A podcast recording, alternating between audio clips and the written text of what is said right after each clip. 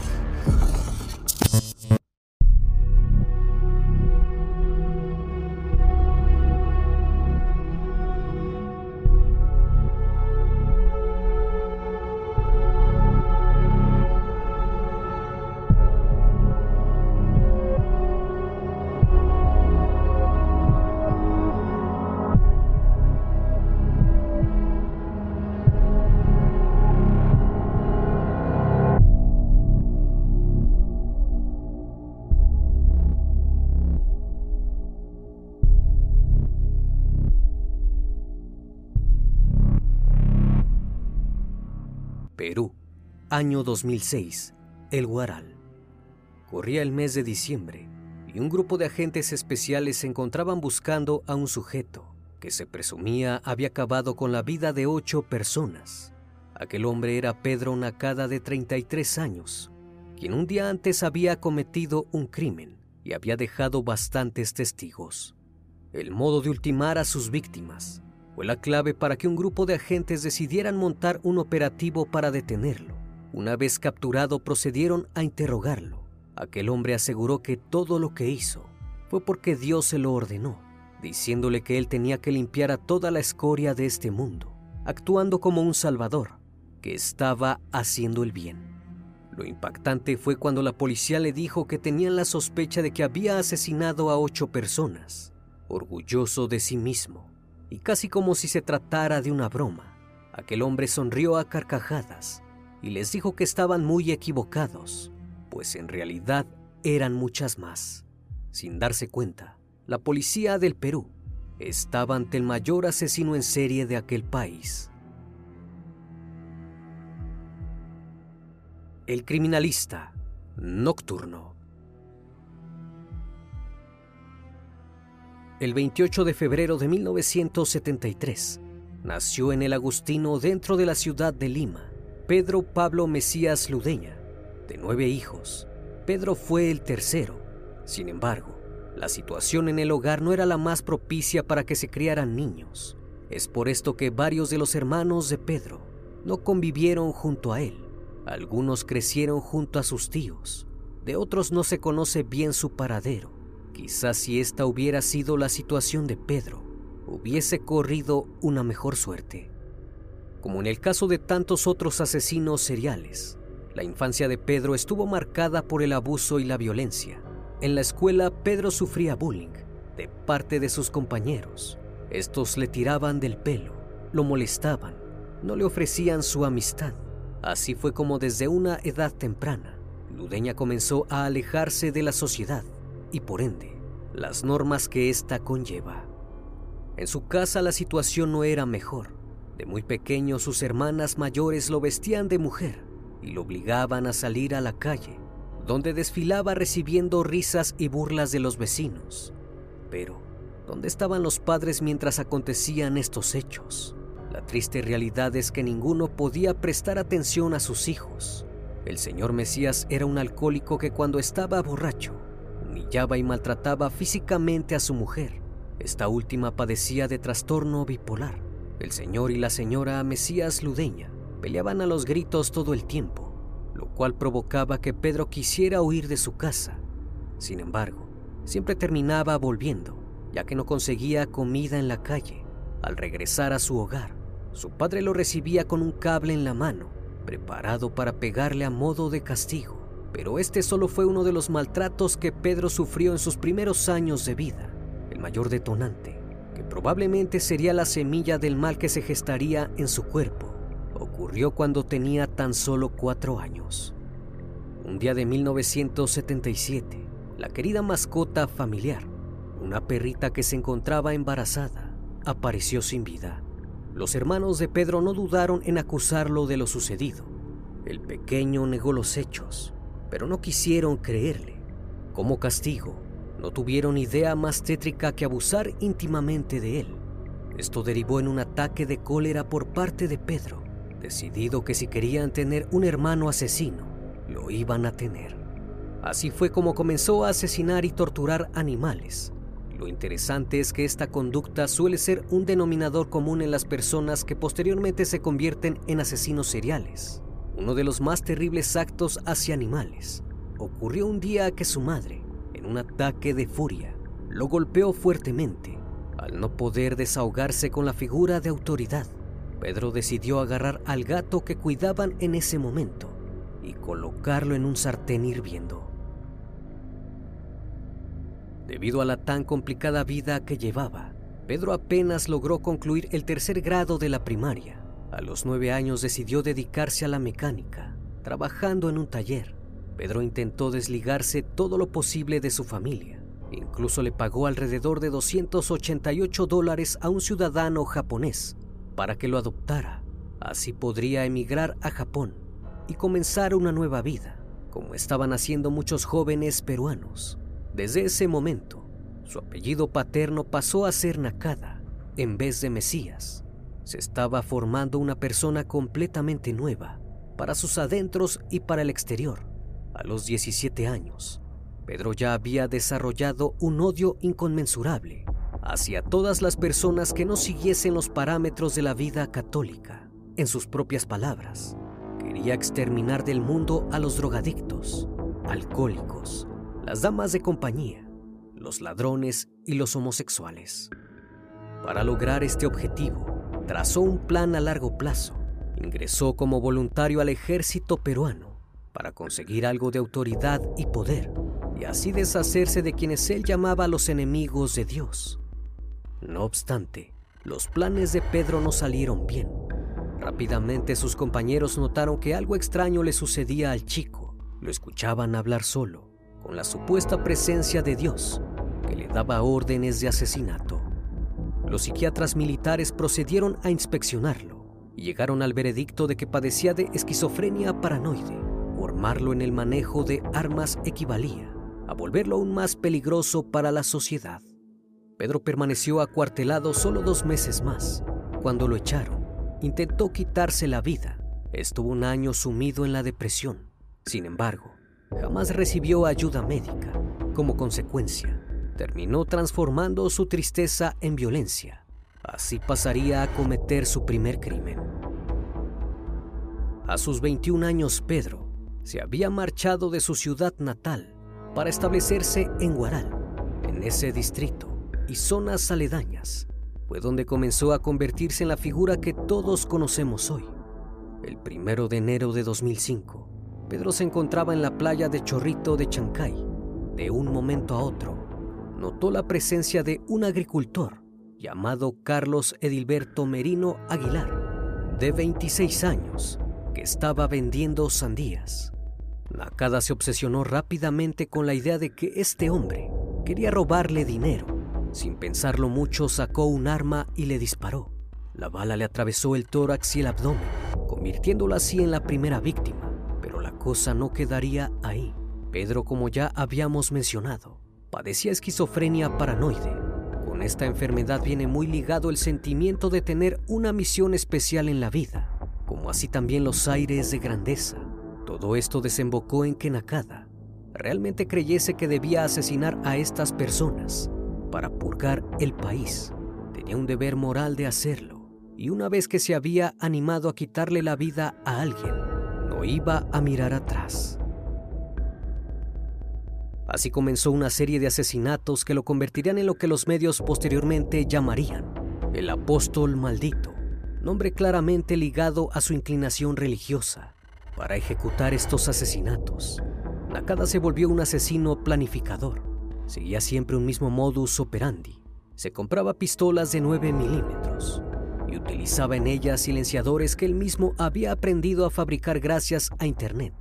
El 31 de mayo del 2006, en el asentamiento humano Tierra Prometida de Guaral, Pedro cometió su segundo asesinato. La víctima fue Teresa Cotrina Abad, una mujer de 50 años que tenía problemas con las drogas. Nakada pasó caminando por su lado. La vio fumando marihuana y sacó su arma para pegarle un disparo en la cabeza. La mujer falleció por traumatismo encéfalo-craneano perforador. Luego de Teresa, el apóstol comenzó a mancharse cada vez más las manos de sangre. En la noche del 20 de julio del mismo año, Walter Sandoval Osorio, de 44 años, ingresó con la cabeza sangrando a la unidad de emergencias del Hospital Regional de Guaraldicho. Nakada le había dado un tiro en la cabeza, debido a que era un conocido criminal. Si bien los registros policiales afirmaron que el hombre estaba incumpliendo la ley, no había razón alguna para que Pedro lo atacara personalmente. El hombre falleció horas después en la enfermería. A diferencia de otros famosos asesinos seriales, Nakada no estaba interesado para nada en dejar un periodo de enfriamiento entre víctima y víctima. Además, había comenzado a cometer robos para juntar dinero y comprar armas. Esto, en su cabeza no cometía un delito real, que lo hacía para lograr cumplir la misión que Dios le había encomendado. No utilizaba el dinero con otro fin. Uno de los crímenes relacionados con el hurto fue el de Gerardo Leonardo Cruz Livia, de 30 años. El hombre se había convertido en el compañero de Pedro. Juntos se dedicaban a robar autos, pero la situación escaló, ya que terminaron asesinando a un conductor que se rehusó a darle su automóvil. Luego del hecho, Nakada quiso salirse del negocio, pero Gerardo lo presionó chantajeándolo con llevarlo ante la policía. En agosto de 2006, cansado de las amenazas de su excompañero, Pedro le pegó un tiro y dejó su cuerpo en el fondo de un pozo de agua, en las inmediaciones de lo que antiguamente fue la hacienda Jesús del Valle, ubicada a 300 metros de la carretera entre Guaral y Lima. La policía encontró su cuerpo sin vida debido al traumatismo encéfalo-craneal grave que había sufrido. Ese mismo mes, Pedro cometió, al menos que se sepan, dos crímenes más. Por un lado estuvo Carlos Walter Tarazona Toledo de 21 años, quien falleció por traumatismo encéfalo-craneal, luego de que Pedro le disparara por verlo consumiendo drogas. Su cuerpo fue encontrado por la policía en una zanja de las inmediaciones de la lotizadora San Carlos. Al día siguiente, Nakada se dirigía a asesinar a unos hombres que portaban estupefacientes. Al ver que se aproximaba una persona en bicicleta, le disparó sin dudarlo para quedarse con el vehículo. Sin embargo, al acercarse para ver el cuerpo, Pedro notó que se trataba de una niña de tan solo 15 años. Nakada sintió remordimiento por haber asesinado a una menor inocente, por lo cual dejó su pistola en el lugar de los hechos, junto a la bicicleta y se fue, casi como si quisiera que lo descubrieran. Sin embargo, esta culpa no hizo que parara con su cacería. En noviembre, Pedro se alió con los hermanos Román Joel y José Luis Siriaco Durán para privar de la vida a un hombre que supuestamente se estaba acostando con una enfermera con la que Pedro había establecido un vínculo amoroso. El hombre llamado Hugo Vilchis Palomino se encontraba andando en bicicleta por el camino viejo a la Esperanza Alta, cuando los hermanos Román y José, junto a Nakada, lo interceptaron en moto. Al lograr que su vehículo se alinease con el de Hugo, Pedro sacó su arma y le disparó al hombre en la cabeza. Luego se acercó para quitarle el celular y el Dixman que llevaba encima y se lo otorgó a Román. Nakada no robó absolutamente nada. Los tres se marcharon en la moto, dejando el cuerpo de Hugo en la calle. Horas más tarde fue encontrado por la policía. Si bien cada vez se acumulaban más casos en Huaral, nadie pensó que hubiese una conexión entre los mismos, ya que las víctimas no pertenecían todas a un género o a un mismo rango de edad, ni tampoco se conocían entre sí. Como es de suponerse, la situación en la ciudad peruana era tensa. Estaban cometiéndose demasiados crímenes. Quizá hubiese sido el mejor momento para que Pedro se retirara, pero él jamás pensó en abandonar su misión y comenzó a cometer atrocidades cada vez más terribles. Más tarde, en noviembre de ese mismo año, Pedro se encontraba buscando a un taxista y dos pasajeros, llamados Luis Enrique Morán Cervantes, Pedro Omar Carrera y Enoc Eliseo Félix. La razón del ensañamiento era que los tres sujetos eran asaltantes que operaban desde el taxi cuando por fin dio con ellos, les disparó a todos en la cabeza con una pistola de 9 milímetros, como siempre había hecho. Este crimen nos da la pauta de que el apóstol cada vez investigaba más a sus víctimas. Para esas fechas, tenía en la mira también a Whitmar Jesús Muñoz Villanueva, un cosmetólogo homosexual de 42 años, que trabajaba en la peluquería Gisela en Guaral, en la que además vendía sus servicios. Pero el hombre guardaba un oscuro secreto. Tenía VIH y se lo contagiaba a sus clientes sin ningún tipo de remordimiento. El 19 de noviembre, a eso de las 6 de la tarde, Nakada entró a la peluquería para comprobar que los rumores eran ciertos. Le pidió al cosmetólogo que le prestara su servicio. Cuando éste se bajó el pantalón, le disparó tres veces en la cabeza tras asesinar a Whitmar. Pedro se llevó 541 dólares de la caja a modo de justicia y huyó. En diciembre, Pedro concretó otro crimen con los hermanos Román Joel y Percy Marcial. La víctima fue Nel Cajaleón Pajuelo, a quien luego de robarle la moto, llevaron con engaños hasta las inmediaciones del centro poblado de Zacachispa. Una vez allí, Pedro le disparó a Nel en la cabeza y posteriormente, junto con sus cómplices, arrojó el cuerpo a unos 200 metros de donde se encontró a Hugo Vilchis Palomino. Más tarde, ese mismo mes, Nakada cometió su segundo crimen de homofobia. Era por la tarde y se encontraba caminando por el borde de un canal de regadío en la urbanización Aparicio, cuando vio a los profesores Nazario Julián Tamaris Pérez, de 24 años, y Didier Jesús Zapata Adulanto, de 26. Los jóvenes eran una pareja conocida por ser abiertamente liberales y se hallaban caminando de la mano, encolerizado por el daño que según él, estas personas le causaban a la sociedad. Tomó su revólver y le disparó dos veces en la cabeza a uno de los profesores. Acto seguido, el otro docente se arrodilló y le suplicó llorando que no lo asesinara, pero aquello solo encendió más el ensañamiento de Pedro y le disparó dos veces también en la cabeza tras privarles de la vida, Pedro les sustrajo el calzado y el dinero a ambos, llevándose 36 dólares a modo de recompensa. Sin embargo, los homosexuales no era el único grupo odiado por el apóstol. Todavía conservaba su aborrecimiento hacia los borrachos y los drogadictos. Nakada tenía en la mira a Agustín Andrés Maguiña Oropesa, de 46 años, y Luis Melgarejo Sáenz, de 54 eran dos amigos alcohólicos que solían ir al descampado conocido como la lotizadora San Carlos. Pedro los odiaba por sus problemas con la bebida, pero además se encontraba preocupado porque habían presenciado un crimen anterior. El 24 de diciembre por la noche, Nakada les reventó la cabeza a balazos. Era el 27 de diciembre, a eso de las 7 de la tarde cuando el apóstol cometió el último crimen del que se tiene información. Esta vez la víctima fue un hombre llamado Nicolás Tolentino Purizaca, que tres años atrás le había robado dinero y ciertas pertenencias a Pedro, además de que fumaba droga. Esta combinación lo convirtió en la víctima perfecta para Nakada. Le disparó en la cabeza como siempre lo había hecho.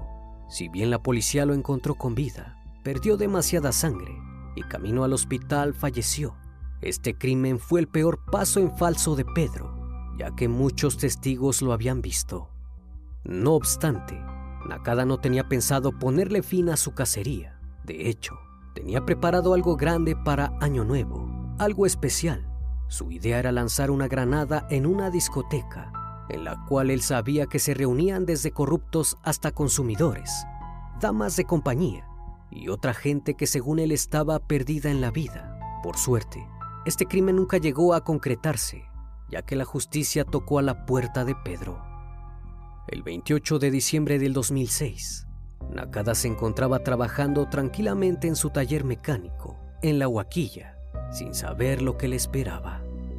Alrededor de las 7 de la tarde, decenas de efectivos policiales acudieron a su puerta, si bien habían estado recolectando pistas de los asesinatos, y el último había tenido testigos. No estaban seguros de que fuese la persona que buscaban. Uno de los policías se acercó para indagar por su presencia en el sitio. Pedro se dio cuenta que su suerte había llegado a su fin. No dudó en empujar al policía. Sacó una de sus pistolas 9 milímetros y empezó a disparar hacia todos lados y a correr intentando huir. Logró herir a uno de los oficiales, pero cuando estaba por escapar se le acabaron las balas y finalmente fue capturado. Nadie se imaginó en esos momentos que habían detenido a un asesino en serie. La policía lo llevó al cuartel para interrogarlo. Allí le mostraron evidencias de ocho asesinatos. Pedro, orgulloso y casi entre risas, les dijo que estaban equivocados, que en realidad había asesinado a 25 personas. Volvió a repetir el mismo discurso de siempre, explicándoles que su misión era liberar al mundo de la escoria y que Dios le había designado este cometido. Fue entonces que comenzó la investigación para encontrar los cuerpos de las demás víctimas. A principios del 2007, se realizó el juicio para poner al fin tras las rejas a Pedro Nakada. Durante el proceso, hubo cierta discusión entre los psiquiatras sobre si Pedro tenía problemas psicológicos o no, para saber si debían encerrarlo en una cárcel o un hospital.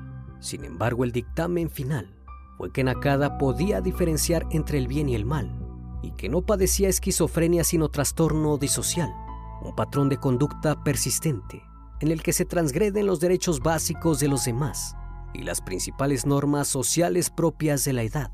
Debido a eso se le condenó a 35 años, es decir, la pena máxima de prisión por el asesinato de 17 personas, ya que el resto de los crímenes que se aludía el apóstol no fueron encontrados. Para Pedro ir a la cárcel representaba un tormento insoportable, al punto de que prefería que lo asesinaran. Pidió un fusilamiento, algo rápido como había hecho él con sus víctimas. No obstante, sus pedidos le fueron negados. En la primera noche que estuvo en la celda, comenzó a escuchar la voz de sus padres y la de Dios, diciéndole que tenía que aniquilar a la gente corrupta, a los inmorales, alcohólicos y ladrones y se impacientó porque ya no podía hacerlo. De este modo empezó a darse cabezazos contra las paredes, intentando lastimarse, para ponerle fin a su frustración. Sin embargo, no lo consiguió porque los guardias lo atendieron antes. Después de ese día, Pedro fue constantemente vigilado para que no se quitara la vida. En el 2009, el dictamen psiquiátrico anterior fue cuestionado y en virtud de las más recientes evidencias e investigaciones, se concluyó que tenía esquizofrenia paranoide, por lo que se declaró inimputable la sentencia de 35 años. Podríamos decir que la justicia se inclinó a su favor. Pedro fue conducido al pabellón de psiquiatría del penal de Lurigancho, lo cual le podría beneficiar para una pronta liberación. En repetidas entrevistas, el apóstol declaró que de salir de la custodia, seguiría cumpliendo su sanguinaria misión purificadora. La sociedad peruana tiene mucho miedo de que esto suceda. Sin embargo, no parece que los médicos estén haciendo nada por cuidarlo, y los medios siguen sacando provecho de las jugosas conversaciones, donde el hombre repite los terribles actos que quiere cometer. También se supo posteriormente entre sus familiares se encontraba más de un individuo con trastornos psiquiátricos. Por un lado, estaba su hermana mayor por parte de su madre, que tenía esquizofrenia y fue internada en el hospital Valdizán, y su hermana directa, Ana Cecilia, que era depresiva y acabó quitándose la vida. Por el otro, se encontraba su hermano, quien se había cambiado el apellido a Nakada, igual que él, pero sí había logrado emigrar a Japón. Byron Jonathan Nakada Ludeña fue condenado en el país de Oriente por el asesinato de seis personas. Antes de que lo atraparan, intentó ponerse fin, cortándose las muñecas. Podemos decir que toda la familia padecía graves problemas mentales. Si Pedro hubiese tenido una mejor infancia, si hubiese sido atendido por sus padres, si estos hubiesen recibido el tratamiento correspondiente para sus problemas, tanto del alcoholismo como psiquiátricos, probablemente no se hubiese convertido en el monstruo que es hoy, o al menos hubiese estado contenido desde hace mucho tiempo y más de una vida se hubiera salvado.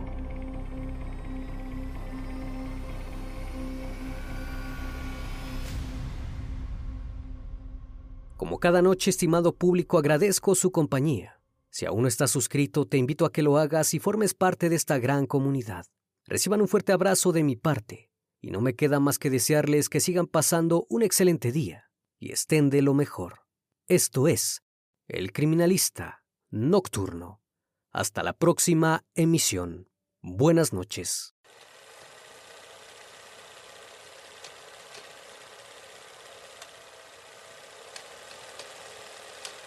¿Te preocupas por tu familia? Entonces, ¿por qué darles solo huevos ordinarios cuando pueden disfrutar de lo mejor? Eggland's Best, los únicos huevos con ese delicioso sabor fresco de granja, además de la mejor nutrición, como 6 veces más vitamina D, 10 veces más vitamina E y 25% menos de grasa saturada que los huevos regulares, además de muchos otros nutrientes importantes. Así que, dales los mejores huevos. Eggland's Best, mejor sabor, mejor nutrición, mejores huevos. ¿Te preocupas por tu familia? Entonces, ¿por qué darles solo huevos ordinarios cuando pueden disfrutar de lo mejor? Eggland's Best, los únicos huevos con ese delicioso sabor fresco de granja, además de la mejor nutrición, como 6 veces más vitamina D, 10 veces más vitamina E y 25% menos de grasa saturada que los huevos regulares, además de muchos otros nutrientes importantes. Así que, dales los mejores huevos. Eggland's Best, mejor sabor, mejor nutrición, mejores huevos.